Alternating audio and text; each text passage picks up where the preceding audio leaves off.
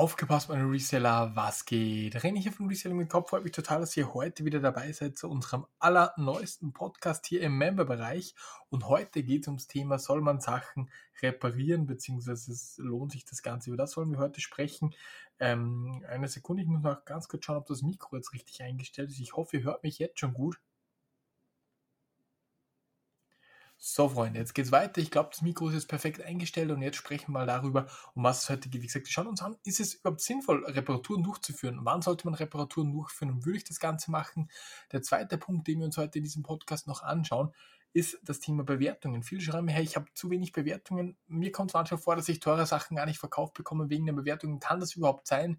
Und meiner Meinung nach kann das natürlich auch ein ein Punkt sein, der Leute, also wenn du jetzt eine Bewertung hast, null Bewertungen hast, eine PS5 zum Beispiel verkaufst, dann ist es natürlich wahrscheinlicher, wenn du zum gleichen Preis verkaufst wie einer mit 2000 Bewertungen, dann hole ich mir das äh, auch bei dem mit 2000 Bewertungen. Das ist auch vollkommen klar, meiner Meinung nach, weil ich da halt mehr Trust habe. Und deswegen sprechen wir auch noch ganz kurz darüber, wie man jetzt Bewertungen fahren kann. Und keine Sorge, es ist noch nicht so kaufen Polybag, sondern ich zeige euch wirklich eine Methode, die sehr, sehr gut funktioniert, ähm, die man machen kann für unsere Lego-Reseller, kann man auch mit anderen Dingen sehr gut machen. Ich, wirklich, das sind extrem gute Beispiele, die ich eigentlich so gar nicht verraten wollte.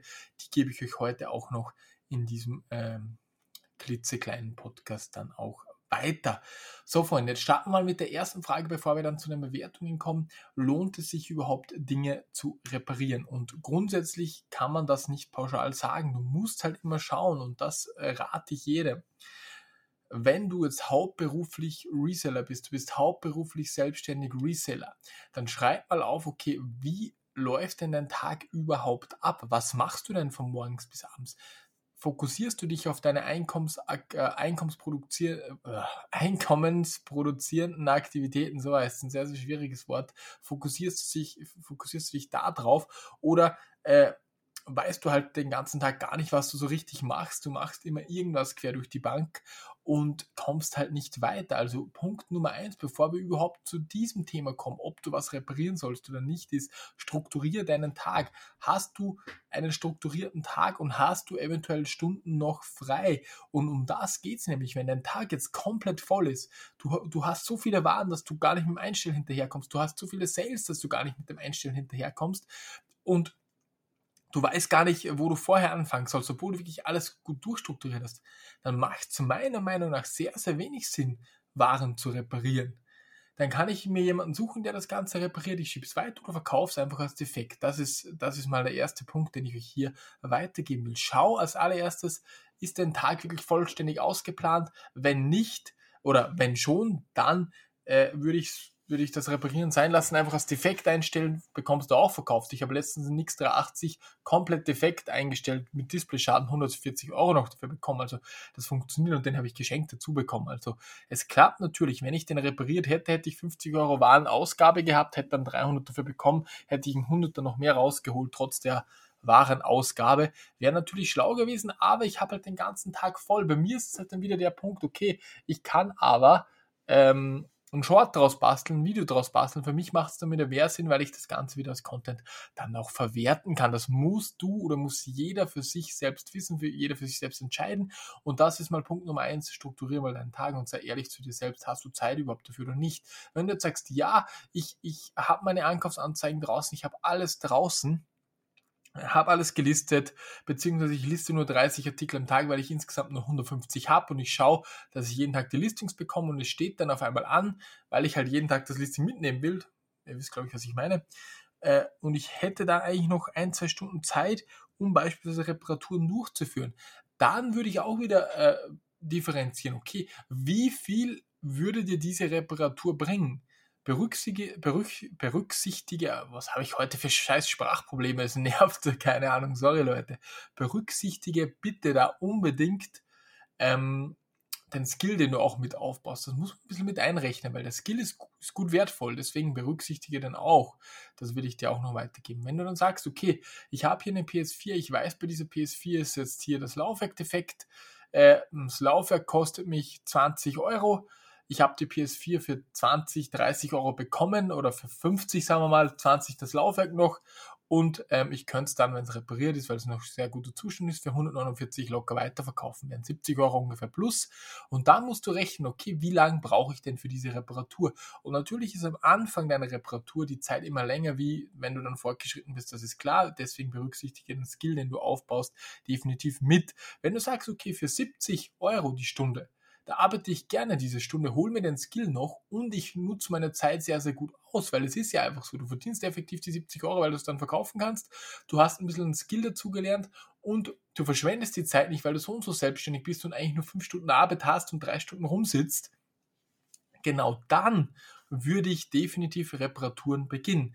Also ist, wie ihr schon mitbekommen habt, das ist sehr, sehr individuell. Es müssen viele Faktoren zusammenspielen, damit ich sage, okay, Reparaturen passen. Wie schon eben erwähnt, hast du noch Zeit übrig, beziehungsweise solltest du das nicht haben, vielleicht kannst du das dann, ist so eine Reparatur für dich viel, viel mehr wert, weil du Content und so weiter noch kreieren kannst, wieder mehr Sales. Das ist bei mir der Fall. Aber äh, genau, das ist der erste Punkt. Dann was habe ich zum Reparieren, wie viel Profit kann ich damit machen, ist der Profit, den ich damit machen kann und der Skill, den ich dafür bekomme, im Verhältnis, ist mir das genug, das muss jeder für sich selbst einschätzen. Und wenn du das mit Ja beantworten kannst, noch genug Zeit hast, dann mach's. Und hier auch noch der Punkt, wenn du halt wirklich drei Stunden Zeit hast und dann halt nur 20 Euro Gewinn machen würdest bei einer Reparatur, dann würde ich es persönlich trotzdem machen. Bevor ich drei Stunden rumsitze, hole ich mir dreimal diese 20 Euro und nur als Beispiel hole ich mir lieber die 60 Euro. Dann ist mir meine Stunde das auch wert, bevor ich einfach nur rumgammel. Äh, ihr wisst, was ich meine. Das ist eine wichtige Geschichte und auch der Skill, den ich dazu lerne. Genau.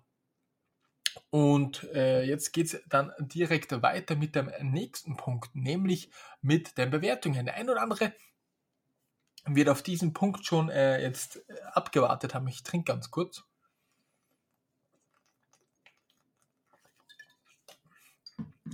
Ah, der, der eifrige Kenner wird wissen, es ist Cola, was ich hier gerade trinke.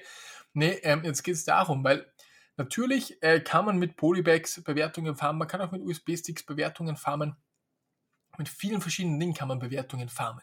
Meistens ist es halt dann nur so, man hat jetzt zum Beispiel diesen USB-Stick zwölfmal gekauft, weil ich ihn zwölfmal günstig bekommen habe, oder dieses Polybag. Und nachdem das Ding verkauft wurde, dann war es das halt wieder. Dann ist die Anzeige weg, dann sind die Sales weg und alles ist weg, in Anführungszeichen. Du hast zwar Bewertungen gefarmt, hast das Ziel vielleicht erreicht, aber es ist erstens mal schwieriger, so überhaupt an, an Käufer zu kommen dann an Beobachter zu kommen, Traffic, weil es auch sehr, schnell wieder weg ist und man bekommt nichts mehr nach. Und da gibt es jetzt einen sehr, sehr coolen Tipp von mir, den ich eigentlich nicht weitergeben wollte, jetzt im Bereich Lego. Ich sage dann im TCG-Bereich auch noch, auch noch was dazu.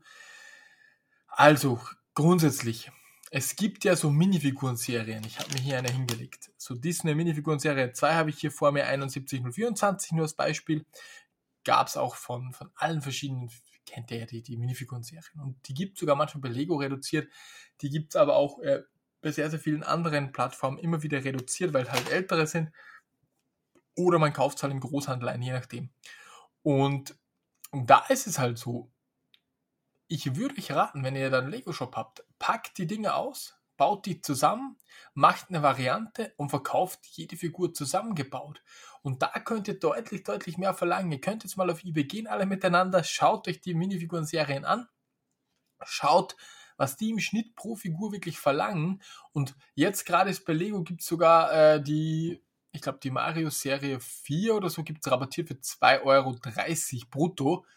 Und auf eBay wird genau diese gleiche Serie von jemandem, also pro Figur im Schnitt 2,30 und auf eBay wird die im Schnitt für 5 bis 7 Euro plus Versand verkauft, pro Figur im Schnitt wieder. Natürlich einige Figuren schlecht, einige besser, aber ihr glaube, ihr wisst doch, was ich raus will.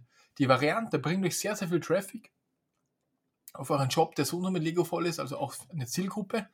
Die Leute äh, kaufen natürlich, können euch bewerten, das ist auch vollkommen klar. Und die Variante, die ist nicht gleich weg sozusagen. Wenn ich in diese Variante die ganze Serie reinhau, von 1, von 2 bis bis fünf, was ich jetzt noch verfügbar bekomme. Die, und und, und äh, da kann ich natürlich immer und immer wieder nachkaufen. Natürlich äh, irgendwann mal nicht mehr, aber ihr wisst, glaube ich, was ich meine. Ich kann dann in die Variante eine weitere Serie dann mit reinpacken oder, oder, oder. Also das ist halt so ein Ding, was sehr, sehr langfristig ist. Das gleiche kann man im TCG-Bereich mit Boostern äh, beispielsweise machen. dass man halt Booster kauft und man braucht da nicht mit extrem viel Gewinn rausgehen. Es geht halt wirklich nur um die Bewertungen, den Traffic zu farmen, um einfach so eine Variante aufzusetzen. Man kann da im Großhandel die Booster kaufen, die Booster in den Varianten dann die verschiedensten anbieten. Nur so als Beispiel äh, bei den Minifiguren auspacken, zusammenbauen, weil dann können die Leute wirklich die gezielte Figur kaufen und das funktioniert sehr, sehr gut. Es gibt noch in anderen Bereichen das Gleiche. Am besten funktioniert halt, wenn irgendwo ein, äh, ein Sammeleffekt da ist und die Leute sich jetzt nicht zehn so Pakete kaufen wollen, um die letzte Figur zu finden, sondern sie gehen auf eBay und kaufen sich genau die eine Figur, die noch fehlt. Und da sind die Leute bereit, auch zwei Euro mehr zu zahlen, bevor sie sich drei Pakete kaufen müssen und nicht wissen, ob sie die Figur bekommen. Nur so als kleines äh, Beispiel. Genau, Freunde. Ich hoffe, ähm, dieses klitzekleine oder dieser klitzekleine Podcast hat euch ein bisschen weitergeholfen zum Thema, okay, sollte man reparieren, sollte man nicht reparieren, habe ich euch wirklich, glaube ich, ganz genau erklärt. Und die, das Variantenbeispiel ist, glaube ich, auch eine ganz, ganz coole Geschichte für den einen oder anderen, der jetzt denkt, hey cool, so könnte ich es machen, Bewertungen zu farmen. Äh, aus den verschiedensten Gründen, die ich eben genannt habe. Grundsätzlich Podcast, äh, nicht Podcast, sondern Stammtisch am Sonntag 18.30 Uhr äh, werde ich auch noch ausschreiben. Und ja, morgen fahre ich nach Madrid mit Kolja, ein bisschen was Geschäftliches zu besprechen wegen den Firmen. Wir werden auch mal Poker spielen. Wenn ihr da Bock drauf habt, ein Video mit Kolja, kann ich euch auch gerne abdrehen. Schreibt mir die Fragen an ihn. Dann mache ich mit euch oder mit ihm ein Video klar für euch natürlich. Und ansonsten wünsche ich euch nur das Beste. Wir sehen uns bis zum nächsten Mal. Euer René. Ciao, ciao.